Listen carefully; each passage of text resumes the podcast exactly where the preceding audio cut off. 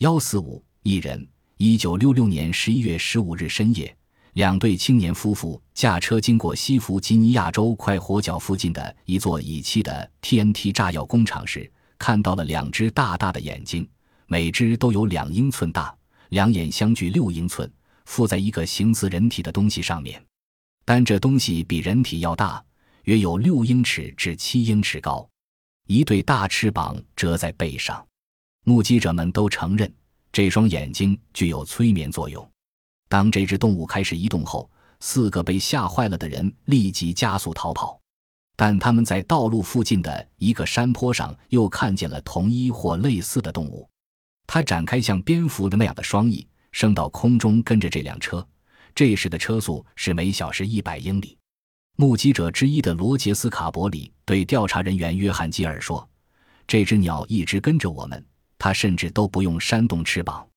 目击者们对当地副治安官米勒德·霍尔斯特德说：“他发出的声音就像高速放音时所发出的那种耗子般的尖叫声。”他在六十二号公路上一直跟着他们，直到快活角城。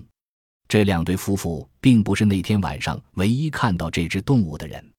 另外一个四人组声称不是一次，而是三次看到它。那天晚上的第三次目击案发生在十点三十分。当时，家住西弗吉尼亚萨利姆郊外，距快活角约九十公里的建筑工人内维尔·帕特里奇正在看电视。突然，屏上一片空白，然后一个人形物出现在屏幕上。同时，电视机里传出嘶嘶的声音，音量不断加大，达到最后突然停止了。帕特里奇的狗班迪在门廊中狂吠。甚至在关掉电视后仍不停止。帕特里奇走了出去，看到班迪正朝向一百五十码外的草料仓大叫。我于是打开手电筒向那个方向照去。他对西弗吉尼亚作家格雷巴克叙述着，看到了两只红色的眼，就像是自行车的后反光镜，但要比它大一些。这一场景中的什么东西一定是他吓坏了，因为他当时肯定这不是动物的眼睛。班迪是一条训练有素的猎狗，它咆哮着向这只动物冲了过去。帕特里奇叫它停下，但这条狗根本听不进去。他回到房中取枪后，感到还是待在屋里为妙。夜里睡觉时，他把枪就放在身边。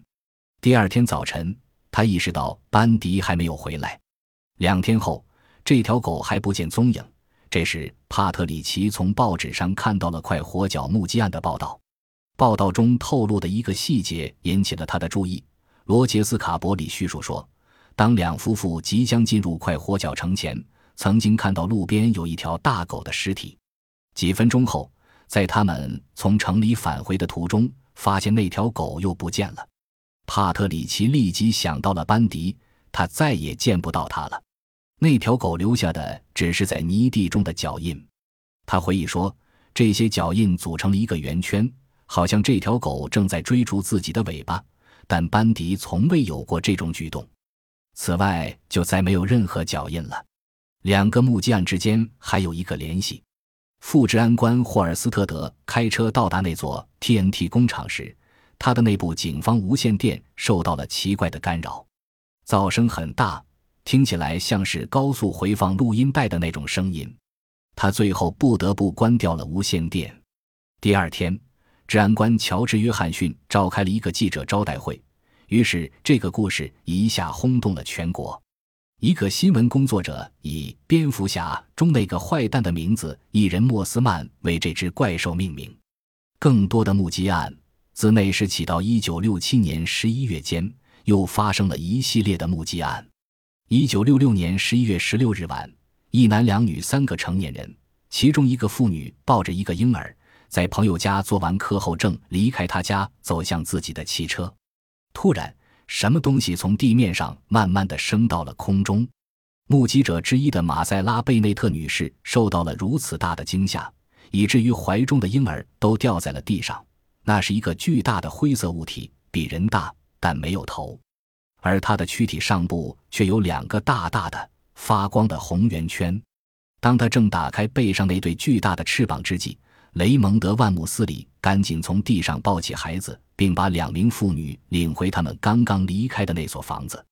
那只动物跟踪他们一直到门廊前，因为他们可以听到那里传来的声音。更可怕的是，他们还看到那双红色的大眼睛正透过窗户盯着他们。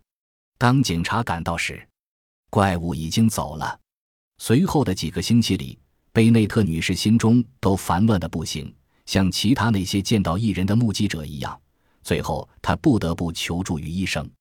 异人目击案的主要调查者约翰基尔写道：“至少有一百个人曾见到过这种动物。”他把这些目击案汇总在一起。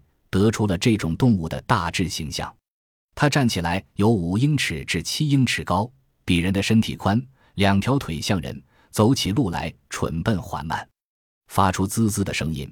眼睛位于肩膀顶部，比它那巨大的身体看起来更为可怕。它的翅膀有些像蝙蝠，但在飞行中并不煽动它。当它离开地面升空时，就像一架直升机那样径直升了上去。目击者们描述他的肤色是灰色或褐色。两个目击者说，当他在他们头顶上飞行时，听到了一种机械的嗡嗡声。一九六七年以后，除一九七四年十月在纽约州埃尔玛的一次目击报告外，一人的目击案就再也没有过。但基尔访问的一个妇女说，她曾于一九六一年的一个晚上。在西弗吉尼亚州俄亥俄河沿岸的一条公路上，发现过这样一只动物。他对基尔说：“它比人要大得多，是一头灰色的大家伙。它站在公路中间，然后从背后打开了一对巨大的翅膀，一展开后有路面那么宽。它看起来简直就像一架小型飞机。后来它径直升到空中，几秒后就从视野中消失了。